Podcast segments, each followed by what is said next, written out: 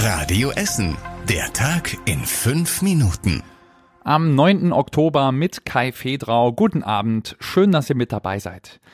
Eine Jugendgruppe aus Essen sitzt aktuell in Israel fest. Dort gibt es seit Samstag Kämpfe gegen die Hamas im Gazastreifen. Der Stadtverband Essener Kinder- und Jugendverbände war eigentlich nur zu Besuch in Tel Aviv, weil die Stadt Essen und Tel Aviv Partnerstädte sind.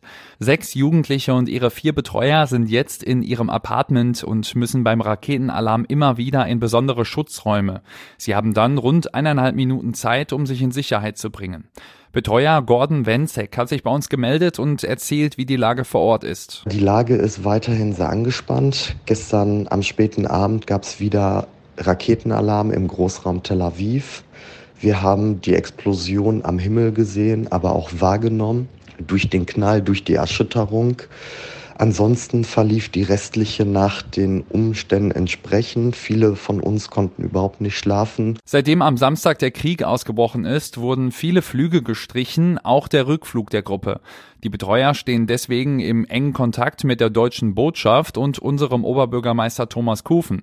Die Stadt Essen versucht aktuell alles, damit die Jugendgruppe zurück nach Essen kommen kann. Das hat uns die Essener Stadtsprecherin Silke Lenz gesagt. Es ist ein schlimmer Angriff, der da passiert ist. Und als Städtepartner von Tel Aviv, ja, wo stehen wir natürlich an der Seite. Und Oberbürgermeister Thomas Kufen hat eben seine Unterstützung zugesagt. Wir sind in Gedanken und mit den besten Wünschen für die kommenden Tage dabei. Eine zweite Jugendgruppe von der evangelischen Jugend war ebenfalls in Israel unterwegs und konnte inzwischen nach Zypern ausreisen.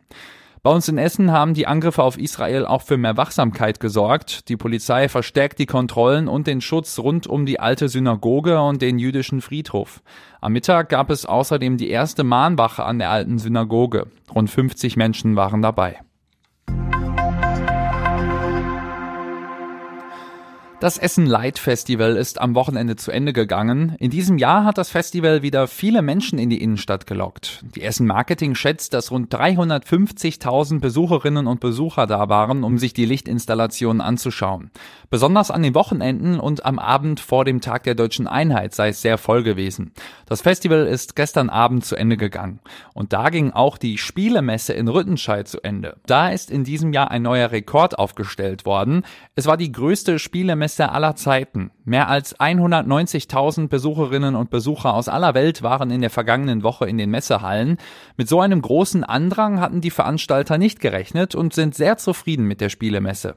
In diesem Jahr gab es auch einige Neuerungen. Zum Beispiel waren die Spiele nach Themen ausgestellt. In einer Halle gab es zum Beispiel nur Familienspiele, in einer anderen nur Sammelkarten.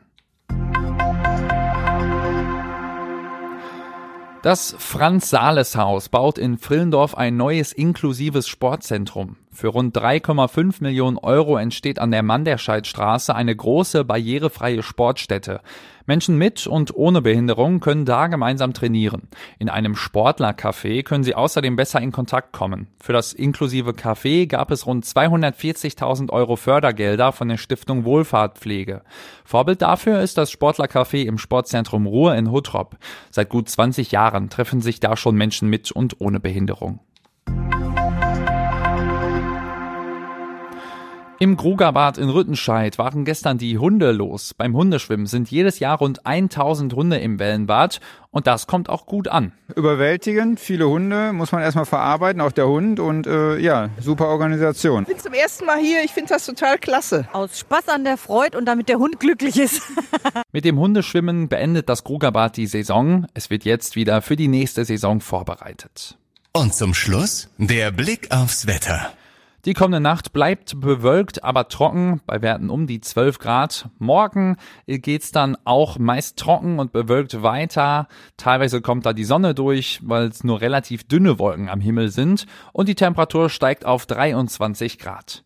Und das war's mit den aktuellsten Nachrichten aus Essen für heute. Die nächsten aktuellen Nachrichten gibt's morgen früh wie immer hier in der Radio Essen Frühschicht. Ich wünsche euch noch einen schönen Abend.